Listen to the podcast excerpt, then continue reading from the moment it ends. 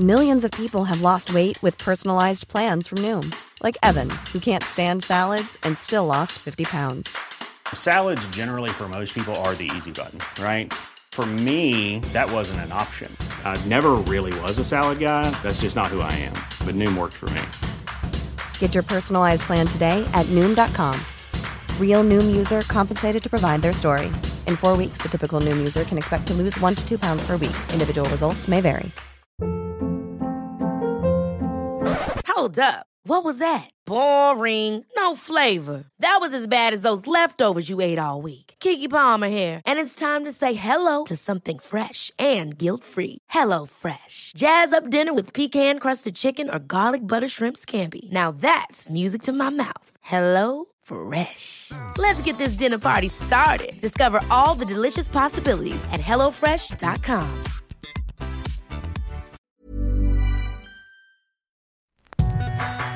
Bienvenidos a Dos Nombres Comunes, episodio 149, con los increíbles Andrea Sosper y José Madero.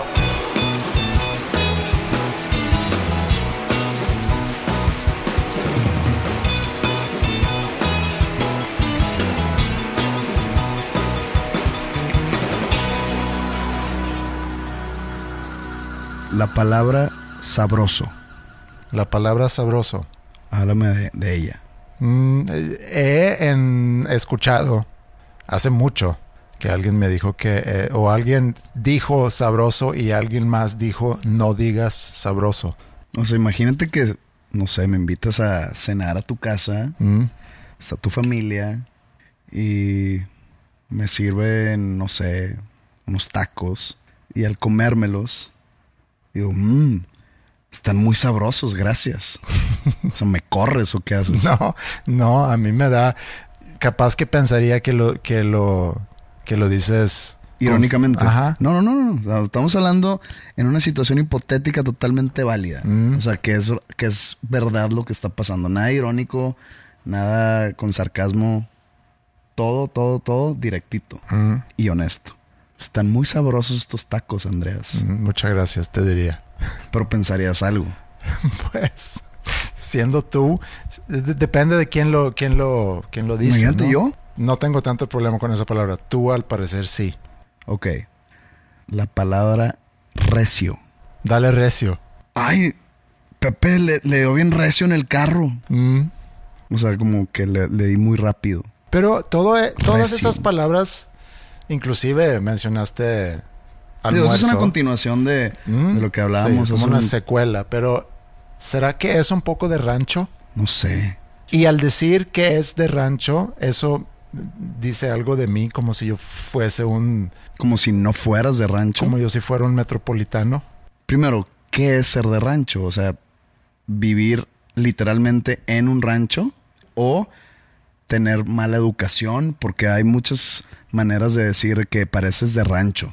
Sí, Estoy seguro que mucha gente que es de rancho de- en realidad y tiene mejor educación que gente de ciudad. No, sí, de eso no cabe ninguna duda. Pero, por ejemplo, Ingrid de repente puede, y no tengo un ejemplo concreto, pero algo que dice, algo que hace, y yo le digo a mis hijas, acuérdense que, que su mamá es de rancho. Ella creció con vacas y con... ¿Sí? Nah, ella no creció con vacas. sí, su papá tenía un caballo. ah, bueno, tenía un caballo porque pues, chance era millonario el señor. Pero no, tenía un caballo en el, en el, en el estacionamiento, en la cochera de su casa. Hubo un tiempo que tenían un caballo. O sea, eso para mí es muy de rancho. Eso yo no crecí con eso. No, ni yo. Pero también hay una manera de decir que eres de rancho cuando, por ejemplo, no saludas. A mí cuando pues yo estaba niño y pues llegábamos a casa de mis tíos o algo así y pues iba directo con mis primos a jugar Nintendo o algo así. Eh, no seas de rancho, saluda a tus tíos. No seas ranchero. No, O, o- o- o al despedirte, o al decir, no sé, por ejemplo, a mí me daba mucha pena de también de niño hacer llamadas a casa de mis amigos o a casa de, de una niña que me gustaba, o algo así, enfrente de mis papás, porque mi papá me regañaba si no decía, hola, buenas tardes, se encuentra eh, Joaquina. Entonces me, me daba pena el buenas tardes.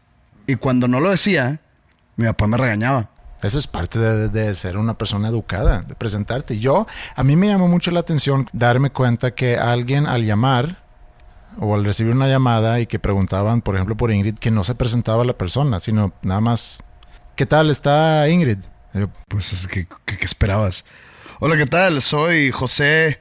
eh, nací en la ciudad de Monterrey, Nuevo León, el 1 de septiembre. Eh, estoy buscando a la señorita Ingrid eh, en, en cuestión de un negocio que tenemos pendientes. No. no, tampoco. Nada más puedes decir, Digo, hola, ¿qué estamos tal? hablando de los, de los noventas, ¿no? Mm, hola, ¿qué tal? Soy, Cuando había soy José. de casa. Ah, hola José, ¿cómo estás? Oye, ¿estás? ¿Se encuentra Ingrid?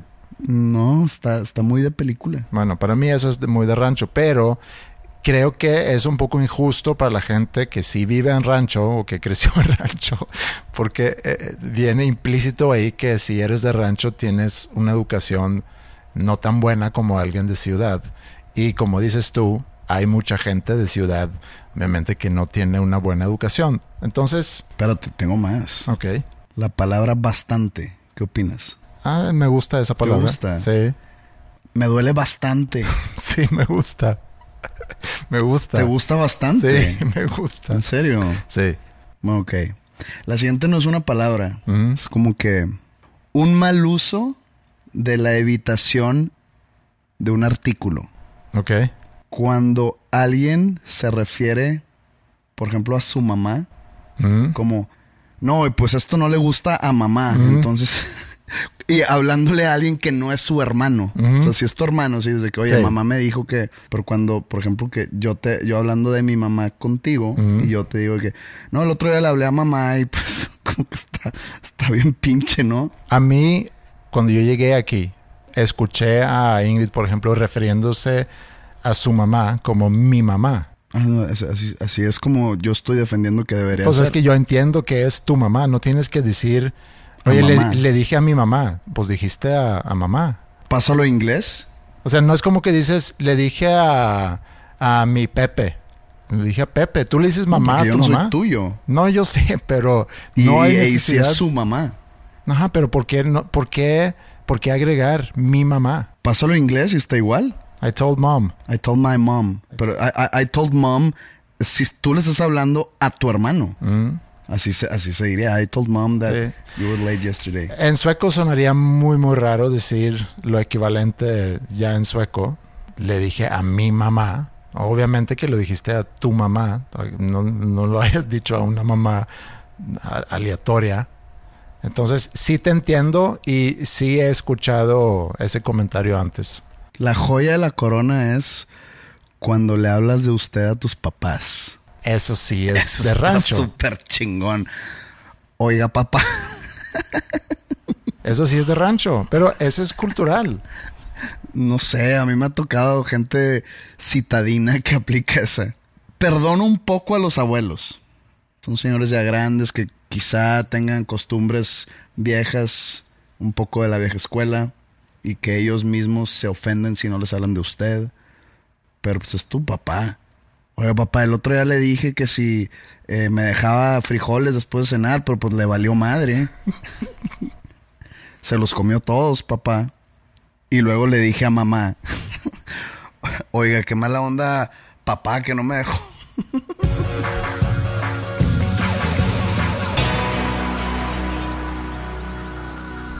Oye, siento, si vamos a, retomar temas de episodios pasados, como ahorita las palabras, siento que confundes o confundiste un poco a la gente con lo de mamar raza. Porque luego se presta para el malentendido que al simplemente echarle un piropo o, hablar bien de alguien, ya se entiende como mamar raza. Inclusive yo posteé en la semana pasada una foto de, de cuando yo era niño, por el Día del Niño, y puedes tú opinar de eso lo que tú quieras, me vale madre, pero, ¿Eh? pero, ¿Por qué me atacas? pero hubo ahí gente comentando de que no estés mamando raza. Y yo, a ver, Por subir una foto de niño. por subir una foto de cuando yo era niño, ahí no entendí. Entonces, No, ¿qué? a ver, eso no fue culpa mía. estás confundiendo a la gente. No, no estoy confundiendo a nadie. Ese, esa persona que puso eso se confundió solo.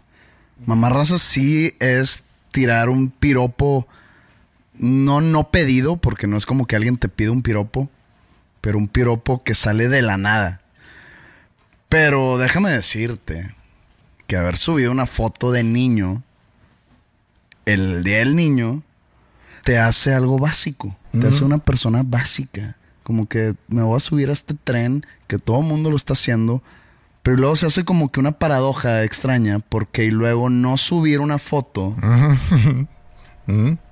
Te haces de básico. quien, de quien esperas que no suba una foto, Como tú. te hace básico. Entonces fuimos básicos los dos. Entonces, el haber sido no básico hubiera sido que tú no subieras y que yo hubiera subido. Sí. Pero entonces, aquí es la paradoja. La gente diría, Pepe es básico y Andrés es chingón. Entonces yo levantaré la mano y le digo, no, le estoy dando al revés. Yo soy el chingón porque tú esperas que yo no suba nada y subí. Entonces te estás confundiendo tú. sí, pero sí, cuando, cuando algo ocupa otra palabra, que ah, en Monterrey es muy popular. Ocupar. Ujú. Sí entiendo por qué le puede molestar a alguien el decir que ocupo dormirme en vez de necesito irme a dormir. mm, Sí entiendo por qué le podrían molestar, pero fíjate que cuando lo escucho, inclusive yo lo, yo la uso, mm.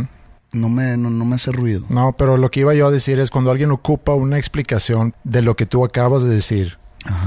Eh, yo creo que ya, ya perdiste. O sea, no, no Acabo puedes. de perder algo. No, no, no que tú hayas perdido algo, sino si un, un plan para subir o no subir, para No, no, yo no ser o ser básico, requiere una explicación como la que acabas de dar. Nomás es como hoy, que es mayo 4, si tú vas a tirar el de que May the Force be with you, Mm, es lo más básico. Abril 20, si tiras algo de la marihuana, mm. Eres una persona básica. Bueno, eh, entonces sí, se me hizo un poco básico que hayas subido una foto de niño. Mm. Porque, pues sí, o sea, eres una persona básica. La verdad, o sea, aquí te lo digo en, en- en- en tu cara, no, no, no estoy hablando a tus espaldas, no, nada. Porque sí sea a tus espaldas, Porque lo haces cuando la persona no se, no se entera. pero yo hablo del plural. Tengo una espalda, a lo mejor porque lo haces varias veces. Hablo varias veces a tu espalda. A mis espaldas. Total. Eh, sí, eres una persona básica. Te gusta Oasis, güey. O sea, hablando de... Mm. El otro día descubrí un podcast nuevo. No es nuevo, es nuevo para mí. eh, que se llama Your Favorite Band Sucks. O Tu banda favorita apesta. Y vi que tienen pues ya varios episodios. Tienen, creo que desde el 2017 está el podcast. Y el primero que escuché, de hecho, fue el de Oasis. Que el título del episodio es Oasis Sucks. ¿Te gusta a ti eso, verdad? Es que, a ver, a mí Oasis se me hace una banda totalmente, o sea, no mediana, en- no estamos hablando en popularidad, ni en eh, cuánta, cuántos discos vendieron o cuánta gente juntaba en conciertos, no. Para mí musicalmente es mediocre, Mm, punto. mm. Ok. Y, y- y- y- y, pues es mi opinión. Sí, es tu opinión. Y pues escuché, eh, o sea, me llamó la atención que estaba Oasis ahí y escuché el episodio de Oasis. Total, es un podcast que destrozan a las bandas de manera cómica. Son dos güeyes. Pero a la vez, como que mientras las están haciendo cagada, dices, si es cierto todo lo que dicen. Escuché también el de Wizard y se hacen cagada Wizard. Y pues digo, no, no, no, no porque escuché ese episodio ya no me va a gustar los primeros dos discos de Wizard, que son los únicos que me gustan. No más que digo, pues sí es cierto todo lo que dicen. No me da pena que me guste, nada más, es verdad. Y escuchando el Oasis me acordé de ti. ¿Por qué? Porque ¿cuándo vamos a dejar de fingir que Oasis es una buena banda? Nomás, pregunta aquí. Oasis fue una muy buena banda. No, es que no. Muy buenas canciones. Un abre puertas de género. Muchas bandas buenas que Por ejemplo. sabía que me ibas a decir eso y estoy realmente pensando en el can I back that up. No de Oasis, sino todo el sonido Britpop o ¿Le, le estás adjudicando Oasis el sonido Britpop? no nada más Oasis. Era una de las O bandas. sea, años antes de que, sal- de que existiera Oasis estaban los Stone Roses, que creo que ellos son los portadores de la bandera del Britpop. Sí, a lo Que mejor. no soy muy fan, la verdad. Y Oasis sí es una banda muy inspirada en, en Stone Roses, eso sí. Y The Beatles, obviamente. Pero fue como un regreso a, a ese tipo de melodías, ese tipo de arreglos. Digo, no quiero yo hacer como que la parte 2 del episodio de Your Favorite Band Sucks. Nada más es. Oasis hubiera sido igual de grande si quitaras lo extra musical alrededor. De que los hermanos que la arman de pedo, que se pelean con todo mundo, que siempre estaban eh, borrachos o drogados, que se pelean entre ellos.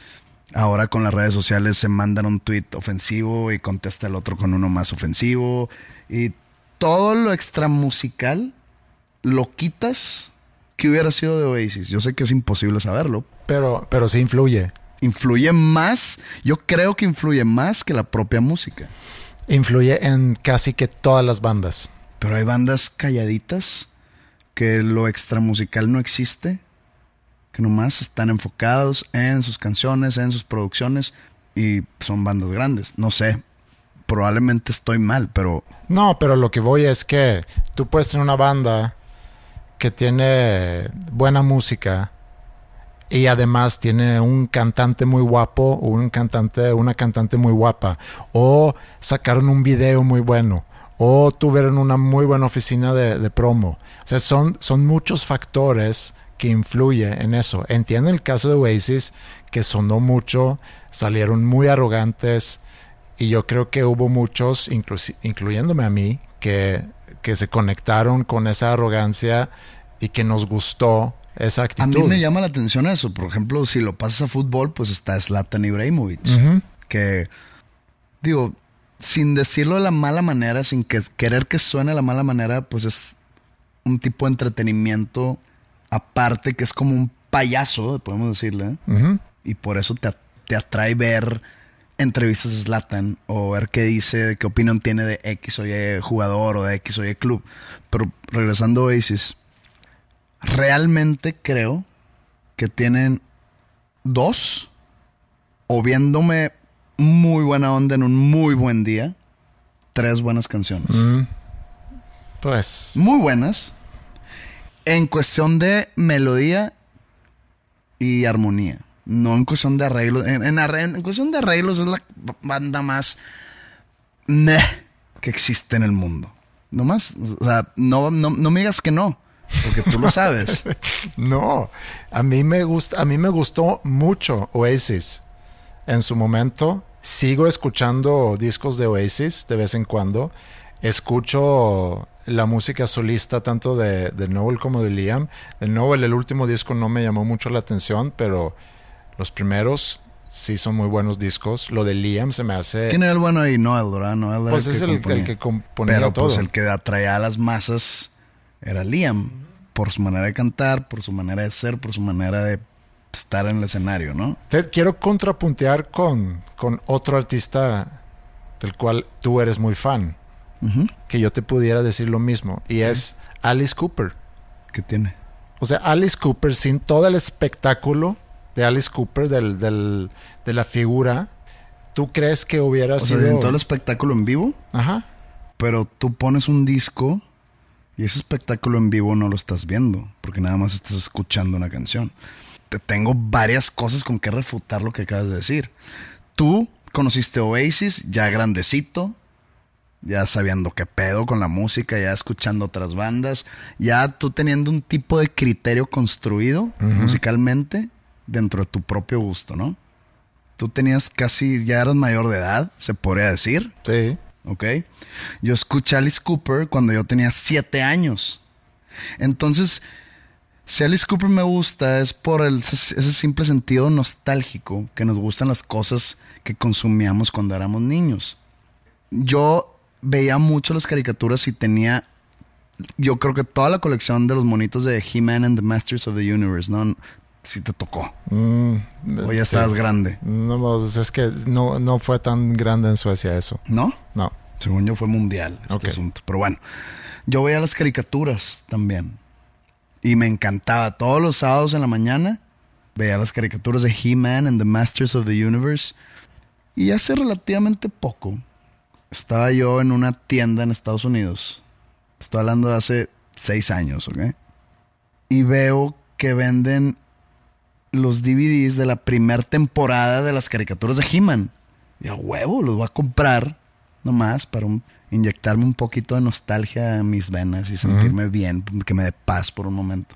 Las puse y dije, wow, están de la chingada. de que neta me gustaba este pedo. Y pues sí, me gustaba. Entonces, todos He-Man, Skeletor y todos los personajes, que te podría decir todos, pero qué hueva, tienen un lugar en mi corazón muy especial. Igual los Thundercats. Estoy seguro que si pongo los Thundercats están pinchísimos. Pasa lo mismo. No estoy diciendo que la música de Alice Cooper esté pinche. No. Pero es algo que yo consumía de niño. Igual Poison, igual Motley Crue y Guns y etcétera. Y obviamente ya es música que si yo hubiera conocido hubiera- o me lo hubieran presentado a mis 20 años, a mis 25, a mis 30, hubiera dicho, pues no es mi estilo, no me gusta o no, no sé. Por ahí va mi argumento. Ok, entonces Oasis es una banda muy básica. No, a ver, no es básica, sino es, es muy simple. Ok, muy simple. Ahora, tú dime una banda que no es una banda simple. Nada más para tener como referencia de qué estamos hablando. Pearl Jam son más o menos del contemporáneos. Eso no es una banda simple. Tienen diferentes tipos de canciones, diferentes tipos de composiciones, diferentes tipos de arreglos, diferente sutileza al cantar, diferente tipo de temas que tocan, diferente tipo de álbums. Oasis es una canción gigantesca. Juntas todas las canciones de Oasis, las pegas de... O sea, el, el final de una con el comienzo de otra y puede ser una canción de tres horas. Eso para ti es Oasis. Pues mira, Live Forever, Gran canción. gra- eso sí es una de las buenas. La gran satanizada y odiada Wonderwall, que es muy buena canción, lamentablemente ya es una de esas canciones de que, a ver, préstame la guitarra, de que quieres impresionar a unas chicas ahí en una fiesta y empiezas de que, Today is gonna be the day. O sea, ya es de que, ay, empezó este pendejo. Eh, ¿Cuál es otra buena? Don't Look Back in Anger. Lo más básico del mundo. Mm, buena canción. Eh. Es, es la definición de una canción. Eh. ¿Cuál otra? La de. No sé, todas son iguales. güey. De repente una de que, oye, no está cantando el güey que canta así y canta el otro güey. Entonces, eso es lo que te llama la atención de que, órale. Todo ese tema sale porque la semana pasada salió una nueva canción de Oasis. Después de años. Sí. Y hubo todo un, un feud, un desmadre alrededor de, porque eh, Liam, el hermano que es el, el que canta nada más, eh, como que empezó a tirar ahí algún tipo de indicio en redes que quería juntar a Oasis para tocar en un festival a beneficio de no sé qué madres. ¿no? Y creo que no le contestó su hermano, su hermano, ¿cómo se llama? Noel. Noel, que es el que escribe las canciones y canta en una o dos, saca una canción de Oasis de la nada, de que, ah, me encontré esta canción casualmente y casualmente es la que canto yo. Sí. Entonces la saca y el, el Liam se emputa y empieza a decirle en redes que, que no está buena la canción, que bla, bla, bla, lo que siempre pasa una vez cada seis meses para eh, seguir relevantes. Dudo que sea eh, honesto y que sea eh, real esa, esas peleas, esas rings. Eso es lo que te iba a decir, porque es una gran estrategia, obviamente. Para mantenerse relevantes. Sí. Una gran estrategia, pero sí creo que es, sí creo que es real. Digamos que Liam no es, no es el cuchillo más filoso, quizá, Estoy de acuerdo. de la caja. No es un intelectual eh, de lo... ¿Quién sí es No, intelectual? no, no. Te lo iba a decir ahorita que, que Eddie Vedder pudiéramos decir que quizá es un artista más intelectual, más profundo, Eddie Vedder, el cantante Pearl Jam. Ajá, que, Por si no- que Liam Gallagher o que Noel Gallagher inclusive, aunque lo duda. que, lo que a mí me gusta mucho de Noel Gallagher es su habilidad para componer melodías. No para arreglar lo que está alrededor. Pues a lo mejor, a lo mejor su fuerte es hacer buenas melodías. No voy a decir que son grandes letras. ¿Qué es una Champagne Supernova? No, no sé qué es. No, ni yo. O sea, te pregunté realmente porque no sé. No, pero no sé. No sé. bueno, entonces regresamos a la canción que sacaron. ¿Cómo se llama? Eh, tampoco me acuerdo. Eh, La escuché una vez y sí se me hizo muy Totalmente simple. X, simple. Yo no la he escuchado y yo hubiera apostado mi carro, mi casa, todo a que la canción iba a ser simple. No sé, o sea, no te quiero convencer ni a ti ni a nadie que nos esté escuchando de que no escuchen Oasis. A mí me vale madre Oasis. Es más, hasta me divierte leer sus, sus peleas o ver, no, ver artículos en periódicos o en, en- o en internet sobre las peleas de, de los hermanos Gallagher, ¿no? Inclusive el documental que sacaron, de Supersonic se llama, Sí. me gustó, me, me- me- me- me hizo pasar un buen rato, pero hablando sobre la música de una banda muy popular, ¿Cuánto tú que sabes, o tú que estás en el medio, muy metido, cuánto crees tú pudiera ser una oferta realista para una reunión de Oasis? creo que va más allá. O sea, creo que no tiene valor monetario. Es como The Smiths. Creo que le pueden ofrecer 50 millones de dólares por un show y Morrissey no se va a aventar. Y creo que es igual. Si es que es real la, la riña que tienen entre hermanos, si tú tienes tiempo, estás en tu computadora y en Google pones eh, pelea entre los hermanos Gallagher y lees todas, dices tú, ay cabrón, o sea, estos güeyes no se pueden ver. Si es que es real. Entonces, yo creo que no tiene precio. O sea, que no hay manera. Ni ninguno de los dos necesita el dinero tampoco. Yo creo que ellos ya están arreglados de por vida con lo que lograron. Digo, yo doy mi opinión sobre la música, pero yo no puedo negar el éxito que tuvieron. Yo no puedo negar la, la- la influencia que han tenido en la música de los noventas para acá. No, no se puede negar. Y el, el- el tipo de figuras que son no, no, no se pueden, no pueden pasar desapercibidas. Nada más la música es lo que digo, ah, cabrón, no sé. Siento que había un vacío bien raro ahí en la, eh, eh, a la mitad de la gráfica que mide la calidad de una canción. Creo que había un vacío en medio. Y Llegó Oasis a, a llenarla. Yo aún no escucho este podcast. Si me lo habías recomendado antes. Me tengo pendiente escucharlo. Creo que tú escuchas podcasts como que para abrir un poco tu mente, eh, es- escuchar opiniones reales de gente que sabe de algún tema o cosas que quieres aprender. Digo, yo también tengo mis podcasts de que me enriquecen un poco la cabeza. Este es uno que nada más no te va a enriquecer en lo más mínimo. Es nomás para que lo estés escuchando, no esté funcionando tu cerebro. Nada más estás como que siendo una esponja y riéndote, nada más. De eso sirve. No es para irte a caminar, a despejarte, a, entrar en contacto con tus células. ¿Y, No. y qué te imaginas que dirían si fueran a hacer... Ah, no, no, algo de mí me eran súper cagada. Pero súper cagada. Si ellos supieran de mi existencia y de mi carrera, no. Sería el, sería el episodio más largo, sin duda.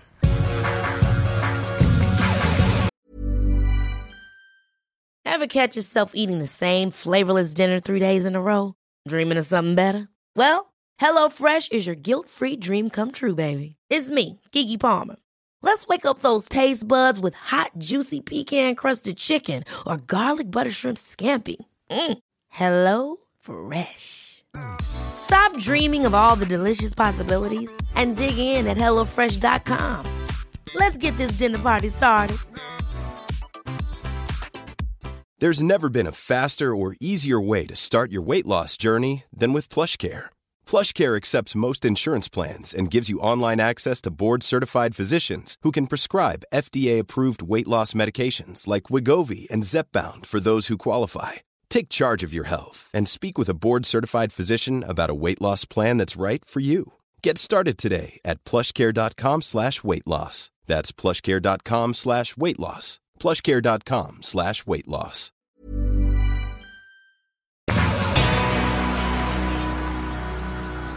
Curiosamente mencionamos en el episodio pasado la canción de Paul Young, Every Time You Go Away, y dice la letra, you take a piece of me with you. O sea, cada vez que te vas, te llevas una parte de mí.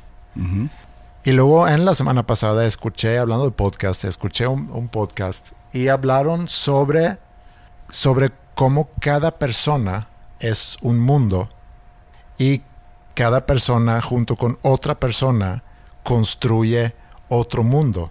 Entonces hay muchos mundos por ahí andando. O sea, se podría decir, por ejemplo, que este podcast, aunque lo compartimos con mucha gente que nos escucha, pero es un mundo que construimos. Y si tú te vas, este mundo pues deja de, de existir. Es como en una relación. Y regresando a la canción de, de Paul Young, aunque él dice, cada vez que te vas, te llevas una parte de mí. No sé qué tan... Que tanto se vaya. Qué tan necesitado es el güey de que cada vez que su novia se va a trabajar. Ah, ok. Es que no sabemos si es si se va a trabajar o si se va para siempre. De las dos maneras está mal el vato. Sí, pero ¿cuántas veces se puede ir para siempre? Si es cada vez que se va a ir para siempre, pues el güey no tiene dignidad, porque la toma de regreso, por lo visto, muy seguido. Y si es del otro lado de la moneda, de que cada vez que se va de la casa porque va a echar gasolina o va a comprar el súper o va a trabajar, ¿qué pedo con el vato? Sí. Cero independiente. Muy débil. Muy débil. Pero fuera de eso, eh, y lo que platicaron aquí en el podcast, es que cuando hay una ruptura en una relación, hay un mundo que deja de existir. El mundo que, que esas dos personas habían construido juntos. E inclusive cuando alguien se muere, obviamente termina de existir un mundo que si se muere, no sé, un familiar tuyo, un amigo, ese mundo que tú habías construido con esa persona, pues deja de, de existir. Y al verlo así, puedes e- entender lo difícil que puede ser aceptar una ruptura en una relación. Cuando mis papás se divorciaron, que fue hace ya muchos años, a principios de- del siglo, suena ya hace mucho tiempo, pero 2001 por ahí, digamos que la relación quizá hubiera terminado así de todas formas, pero mi papá terminó dejando a mi mamá y a mi mamá le tomó mucho tiempo en superar eso. Y yo me acuerdo que en algún momento platicándolo con ella, porque un año después o poco después se le murió el esposo a una muy amiga de ella. Y en algún momento comparó a ella esos, esos dos sucesos. Y me dijo, hasta es peor que te dejen Porque sigue vivo por ahí. porque sigue vivo por ahí a que si te mueres, porque se muere una persona muy cercana a ti y tienes tu proceso de luto y terminas aceptando que esta persona ya no existe. Porque se muere la esperanza. Esa es la clave. Y aunque sea una esperanza falsa o una esperanza que te hace mal, cuando sigue viva la persona, cuando se muere, se muere esa esperanza de que algún día regrese. ¿No? Sí. ¿Va Sí. por ahí tu idea? Sí, es, es eso. Yo creo que es eso. Tiene que ser eso. Y se me hizo interesante eh, eso lo que hablaron de los mundos, porque, como dices, se muere una persona y ese mundo ya termina de existir para siempre. Y no hay manera a que vuelva a, a suceder. Pero una ruptura de una relación, y si, y si no fue por tu voluntad, o sea, si tú eres la persona dejada, tú sigues recordando ese mundo, sigues buscando conectar con ese mundo. Usan algunos ejemplos que también me llamaron la atención. Una de las chicas, porque es un podcast de dos chicas, eh, decía que, que yo me acuerdo que rompí con un novio y después de un tiempo empecé a buscar a su hermana. Y como que me juntaba con su hermana. Que ahorita analizándolo, seguramente fue por querer tener algún tipo de relación con él, aunque no pude estar con él. Pues sí no. Porque alrededor de una relación, creo yo que existen relaciones satelitales. Por ejemplo, eh, no sé, si el novio de esa chava tenía una hermana, por ejemplo, que es el caso que me estás contando, esta chava pudo haberse en el proceso de esa relación hacerse amiga de su cuñada y amiga real, no amiga nomás de, por conexión de, del novio, sino amiga real. Entonces, esa es una relación satelital. Si esta amiga se hizo amiga, si esta, perdón, si esta niña se hizo amiga de las amigas del novio o de las esposas o novias de los amigos del novio, son relaciones satelitales que ya toman su propio camino, su propia vida, in- inclusive in- independizándose de la relación nuclear, que es la de los novios, ¿no? Entonces yo soy de esos que creen que al terminar la relación nuclear no tienen por qué desaparecer las relaciones satelitales. Cuando una de esas relaciones entre comillas satelitales nunca floreció, por ejemplo, tenía ese güey tenía otra hermana y que nomás era muy superficial la relación con la con su cuñada de que ah pues sí la novia de mi hermano y ah hola y ya y luego esta chava la empieza a buscar de que oye cómo has estado ahí si es de que ah cabrón pues nunca nos llevamos bien para que ahora resulte que me estás buscando entonces yo sí creo en las relaciones satelitales y en la existencia digamos genuina de algún tipo de afecto y no creo que tienen que implorarse esas relaciones solo porque la relación nuclear terminó. Otro tema relacionado que también es de relaciones. Ahorita hablamos sobre, sobre cómo la ruptura de una relación hace que ese mundo que habías construido con esa persona desaparece. Y entiendo al verlo así que te puedes tardar mucho en superar una relación. Si es que, si es que tú no fuiste quien voluntariamente salió de esa relación es algo que realmente nunca he vivido, entonces no puedo hablar de, de, mucha experiencia de eso. O sea, ni me han dejado ni he dejado. Salvo la novia que tenía en sexto, pero creo que como que no, no cuenta No como... vale. No vale, que no cuenta como una relación muy profunda. Entonces, la única experiencia que sí tengo es pues, la relación actual. Y, y cómo puedes llegar a ver a tu pareja como una ancla. Y ancla lo puedes ver desde dos perspectivas. Puede ser positivo o negativo.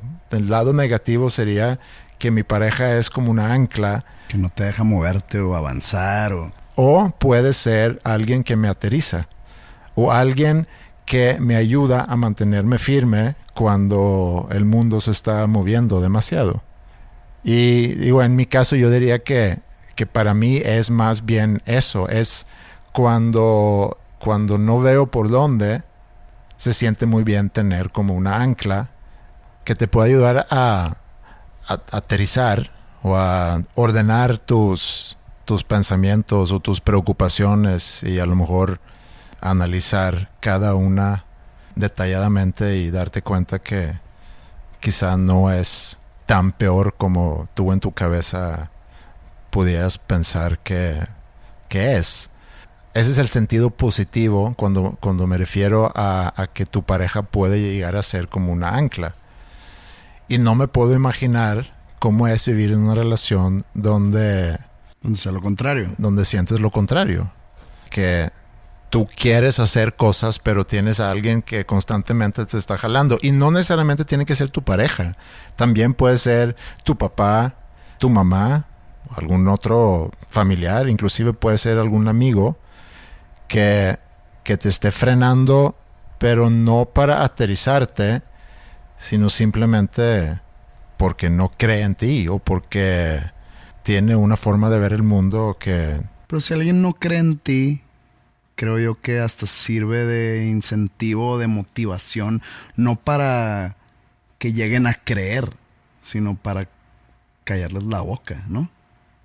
A, mí me, me ha pasado antes, o me pasó en su momento, amigos, amigas, personas cercanas que no, crea- no creían en mí para nada, hasta inclusive como que se burlaban y, y dirás tú, "Ah, pues que amiguitos, pues sí, cuando estamos más chicos así se mueve el mundo, ¿no? Y que yo, ah, o sea, yo los tomaba muy a pecho eso y no, y, no dejaba que me pararan, sino me guardaba esos comentarios, los ponía cerquita de, de mi, donde guardo mi rencor. Y es de que, eh, va- vas a ver en unos años toca callar la boca, ¿no? Y pues acabé callando bocas de esas personas que no creen en mí, que era que, ¿cómo, güey? ¿Por qué le vas a pagar rockerito? Que ahora resulta, ni cantas bien, güey. Así, y, ok, no canto bien, pero pues puedo vivir de, de lo que me gusta hacer, de esto, que tú me estás diciendo que nunca lo iba a lograr. Y te da un tipo de satisfacción extra el tener la posibilidad de callarles la boca y todavía más el haberles callado la boca. Yo sé que son relaciones, pues digamos, muy tóxicas. Tener gente que tú les dices amigos y te frenan o te tratan de meter el pie. Pero pues a veces así hay.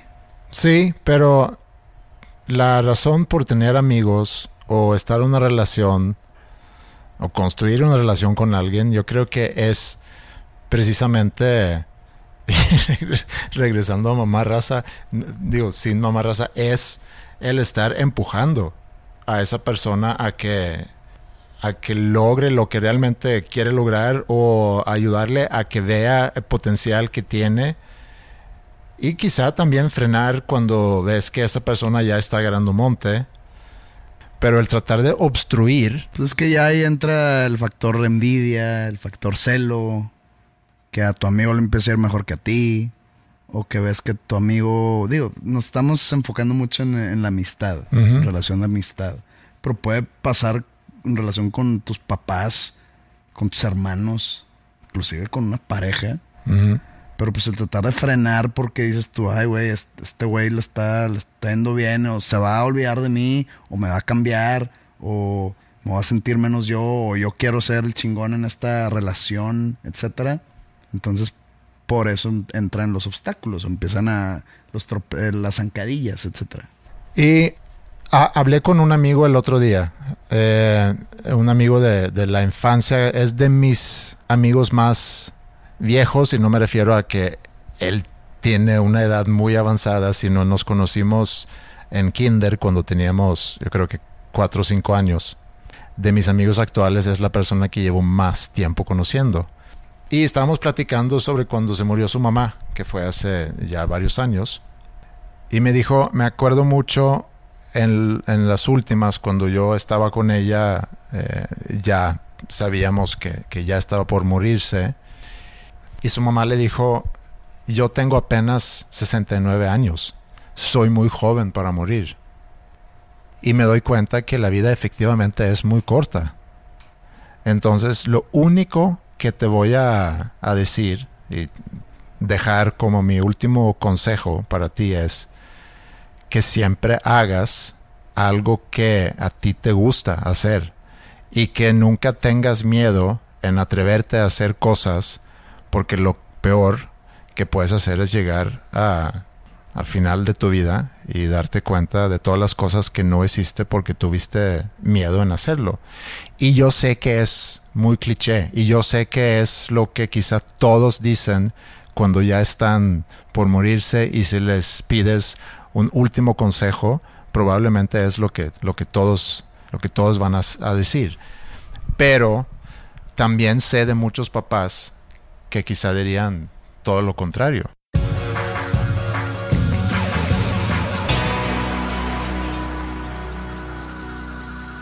Este fin de semana vi, o empecé a ver, porque no lo he terminado todavía, es como un documental serie sobre Barcelona. ¿El equipo o Sí. la ciudad? No, sobre el equipo. Es sobre la temporada 2018-2019. Y he visto ya que hay, digo, hubo uno de Manchester City, hubo uno también que vi sobre Sunderland. Y pensé, pues claro, es una gran oportunidad de negocio para un, para un club de meter cámaras y documentar el proceso y estás vendiendo tu marca. Es un buen negocio. Que hace unos años seguramente hubiera sido muy difícil pensar que un club pudiera generar una audiencia haciendo un documental o un reality show sobre su vida en entrenamiento. Clubs como esos yo creo que no la tienen tan difícil. No, y Tienen fans en todo el mundo. exacto, ahorita es un muy buen momento para que hagan eso. Digo, ahorita, ahorita no, no Ahorita pueden. no porque no pueden filmar nada. No. Porque no hay que filmar. Pero hablando de básico, El irle al Barcelona es lo más básico que hay. ¿Mm? O al Real Madrid. Y me he quejado infinidad de veces de, de este tipo de situaciones. Sí. Yo no vi eh, esa serie porque le voy a Barcelona. Realmente no, no voy ni a Barcelona ni a Real Madrid. Mi equipo es Manchester United. Pudieras decir también que, que básico y porque eso ya lo has plantado muchas veces, no hay necesidad de volver a ese tema. Entonces te No, freno de una me, vez. Me, me ves volver? Te veo inquieto por decir cosas. Eh, se, se me olvidó. Pensé que le ibas a la Estrella Roja de Estocolmo o algo así. Bueno, vi la serie de, de Manchester City y se me hizo muy interesante ver a Pep Guardiola en el vestidor, hablar con los jugadores. Y ahorita que vi el de Barcelona, se me hizo muy básico, hablando de básico, toda la plática en, el vestidor, toda, no sé, las palabras, escuchando a Messi hablar a sus compañeros antes del partido, pudieras pensar que alguien como Messi, el mejor jugador del mundo, pudiera tener cosas muy interesantes que decir en el, en el vestidor o inclusive el, el técnico, que no me acuerdo cómo se llama el técnico actual de, de Barcelona, pero se me hizo muy, todo lo que dijo, muy, muy básico. plano. Muy plano. Pero joder, tío, tenemos que ganar el partido. Nos están ganando 1-0. Creo que en es- eh, eh, ten- ser el entrenador de ese tipo de equipos donde tienes un jugador como Messi, tú, tú no eres el jefe. O sea, todo el mundo sabe que ahí el jefe es Messi. No sé cuál era la dinámica con Zinedine Zidane teniendo a Cristiano Ronaldo en el Real Madrid. Porque pues Cristiano Ronaldo, pues sí, siendo una figura o, del- o el mejor del mundo inclusive, pero pues tienes como entrenador a un ex mejor del mundo que es Zidane, Sí. Que ha ganado el que mundial. ha ganado todo, todo. todo, la Champions, el Mundial, la Euro, todo ganó Zidane. Entonces, pues Cristiano Ronaldo siento yo que no se le puede cuadrar a Zidane de la manera que Messi se le puede cuadrar a- al que estás hablando tú, que no sé quién es. Sí. Igual, en el, en el básquet, me acuerdo una vez que cuando quedó LeBron James campeón con, con los Cleveland Cavaliers, había mucho chiste local. Yo no soy el gran seguidor de la NBA, pero pues conozco a Ileve, que él es el jefe del equipo. O sea, él era el coach real y el, el coach era más como una marioneta de LeBron James.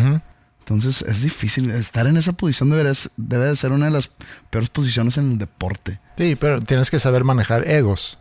Eso quizá es tu rol, de cómo manejar a los egos. No, va más allá. Mm, Porque acá no es, no son egos, es un ego que es el mejor jugador del mundo y que si no eres de que o Pep Guardiola o eh, Franz Beckenbauer o algo así pesadísimo, siento que no le puedes decir qué hacer. Sí, puede ser. Yo vi también, hablando de básquetbol, también empecé a ver la serie de, de Chicago Bulls. ¿Qué tal está? Como tú, yo no soy seguidor de la NBA, pero me acuerdo mucho de ese equipo. Y me acuerdo mucho Yo también viví esto, todos Sí, esos o sea, me acuerdo de, de, de- obviamente de Michael Jordan, Scottie Pippen y, y Dennis Rodman. De los otros no me acuerdo mucho, pero me acuerdo de ellos tres y Phil Jackson, el, Pero Dennis el Rodman coach. siento que llegó tarde, ¿no? Pues él era jugador de Detroit Pistons, Sí. eh, que había sido campeón y lo, pues lo jalan de ahí al equipo, Chicago Bulls, y no, no me acuerdo si al jalarlo ya ganan por primera vez. Rodman jugó aquí en Monterrey. ¿Ah, sí? Sí. Con la fuerza... con la Fuerza Regia. Eh, tengo dudas si se llamaba así el equipo, pero en su... O sea, sí se llama ahorita así, pero en su tiempo con el equipo profesional de básquet de aquí de Monterrey jugó eh, Rodman una temporada. Pero a lo que iba es que esa serie es, narrada por John Malkovich. Digo, John Malkovich, un buen actor, eh, pero luego me, me puse a pensar en películas en las que lo he visto y como que no me acuerdo de ninguna película así muy buena. Being John Malkovich. O sea, una película se llama con su nombre. Sí, o sea, esa película sí me gustó pero luego mm, sale en Con Air, sale en The Three Musketeers. Como que nunca fue principal, digamos. Siempre hacía como un papel de reparto. A menos que en su película, que sí la vi, pero no me acuerdo, imagínate que ser de reparto no ser el principal. Being John Malkovich, sí. Pero bueno, el principal en esa película es John Cusack, realmente. Está bien fumada, ¿verdad? Es lo que me acuerdo. Pero es buena la película. Pero él es el narrador y me llama la atención que habla como robot. The German Mar Ter Stegen is a key player for Barca. Ah, en- pensé que en el de Bulls. Until now, he has been first choice keeper in both La Liga and the Champions League. But now he will have to face something unexpected. He will also play in the Copa del Rey because his teammate Jasper Sillison is injured. Suena como si está leyendo algo. Suena como un robot. No suena muy natural. Y eh, eso le quita un poco la, a la Que Es emoción. muy fan el de fútbol y el Barcelona. ¿o por qué lo- No sé por qué. lo con- no, no sé por qué lo contrataron a él. ¿Y por qué en inglés? Tampoco sé por qué en inglés. Pero al escuchar a John Malkovich eh, hablar en esa serie y eh, esa voz como que de robot, sin mucha emoción, ¿Qué tal si le pidieron que lo hiciera así? puede ser que lo hayan pedido hacerlo así para que no... Para que el sentimiento que puedes transmitir con tu voz no distraiga las jugadas. Sí, pero pudieran entonces haber utilizado una de esas aplicaciones que hoy en día existe para que metas texto y para que salga No, pues es en que voz eh, hablado. eh, luego eso sería el tema. O sea, ahí sí te roba totalmente la atención. Bienvenidos a dos nombres comunes. No, güey. Te roba la atención, se hace, se hace tema. En vez de hablar de la gran historia que están contando del Club de Fútbol Barcelona, se va a hacer el tema de que la voz de robot real, no, no de robot Malkovich. Pero al, al inicio del, del episodio, eso es lo que yo pensé, porque al inicio del episodio comenté sobre gente comentando y cuando en general tú recibes comentarios en redes sociales que pueden ser positivos, pueden ser negativos, pueden ser de todo tipo, a veces es difícil de entender la intención de un mensaje. Digo, puedes poner emojis para aclarar que es una broma. Me ha tocado inclusive leer todo un texto de un mail de algo eh, reclamando, no sé, y al final ponen, no, no te creas, es broma.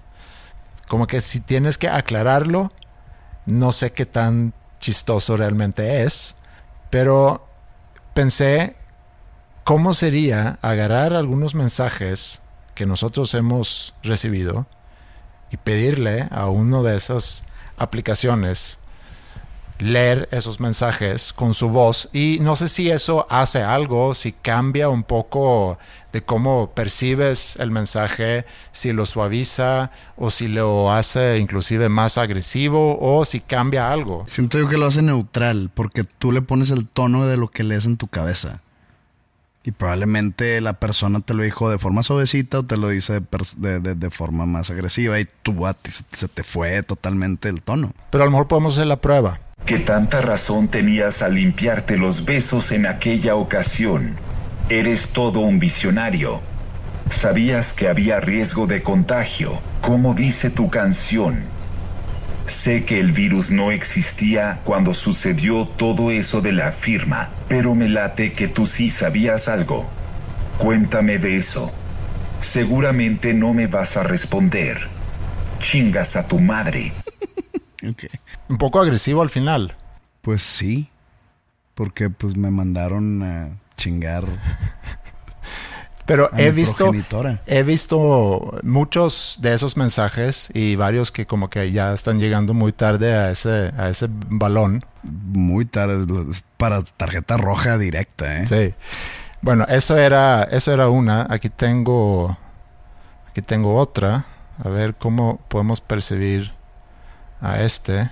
He escuchado el podcast por mucho tiempo, pero recientemente siento que se están repitiendo muchos temas. Y al puños de Andreas cada vez se le entiende menos por sus errores gramaticales y pronunciación rara. Que por el amor de Dios se ponga a practicar ere con ere cigarro, ere con ere barril. Rápido ruedan los carros por los rieles del ferrocarril.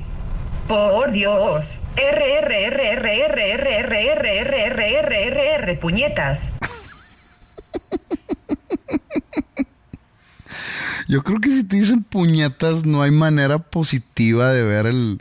de- eh, no, o sea, no hay emoji amoroso Que que, pueda suavi- suavice. Sí. Que suavice el, el, el insulto puñetas. Sí.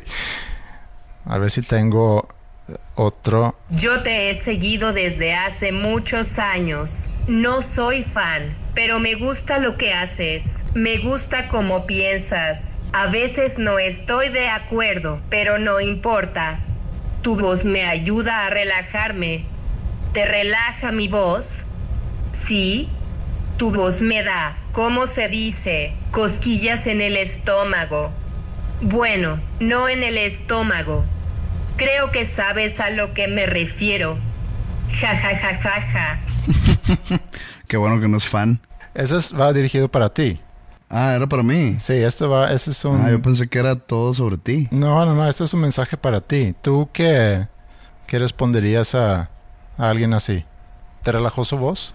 ¿De, de- de la robot? A lo mejor crees que yo soy una simple robot sin emociones.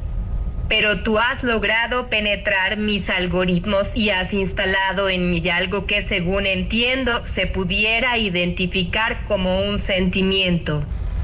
Quiero que tú me enseñes a ser un ser humano, ser supremo, como dice la canción. Quiero conectarme contigo. Creo que sabes a lo que me refiero. Ja ja ja ja ja ja ja ja. ¿Quieres estar conmigo? Me puedes enseñar cosas. Yo también te puedo enseñar cosas. Creo que sabes a lo que me refiero.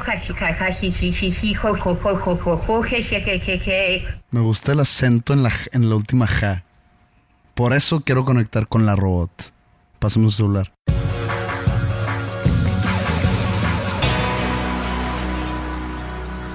Bueno, a lo mejor con eso podemos concluir el episodio 149. ¿Me preguntas? O lo estoy diciendo porque al menos de que tú tengas más cosas. A lo mejor ahí podríamos concluir cuándo ha sucedido que yo te diga, ¿sabes que no? Vamos a hablar también de...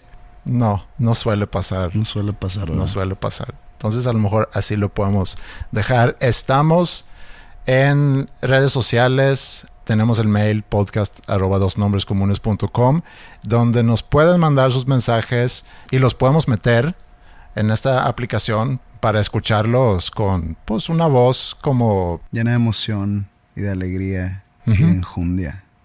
Exacto. Y bueno, tú tienes una gran noche hoy viernes, presentas Salmos, que es para romper todos los récords. Tu live más popular, si no mal recuerdo, es la de noche, featuring Andreas Osberg MX. Amigos, por favor, conéctense todos porque si no rompemos el récord de noche, no voy a poderle callar los hocico a este güey. Por favor. Sí, yo también. Espero que rompas Gracias. récord hoy con, con Salmos. Eres un amigo que no me anclas. No. Que no me detienes, no me obstruyes. Soy una buena ancla. Eres un ancla positiva. Ujú. Los veo en el live al rato. Les mando abrazos y gracias por escuchar Dos Nombres Comunes. How many special people change? How many lives are living strange? Where were you while we were getting high? Slowly walking down the hall, faster than a cannonball. Where were you while we were getting high? Someday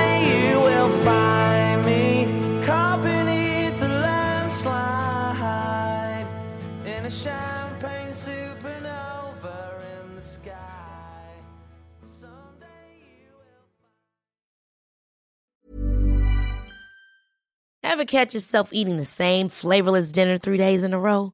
Dreaming of something better? Well, HelloFresh is your guilt free dream come true, baby. It's me, Kiki Palmer. Let's wake up those taste buds with hot, juicy pecan crusted chicken or garlic butter shrimp scampi. Mm. Hello Fresh.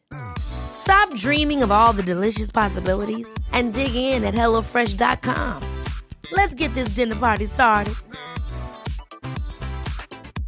Hey, folks, I'm Mark Marin from the WTF Podcast, and this episode is brought to you by Kleenex Ultra Soft Tissues, your ally to help tackle your allergy symptoms this season. I love the change of seasons, but nobody loves pollen and all those other things floating in the air that make you sneeze during this nice weather. Kleenex Ultra Soft Tissues are hypoallergenic and allergist approved, so fight back against watery eyes and runny noses without worrying about irritating your skin. For this allergy season, grab Kleenex and face allergies head on.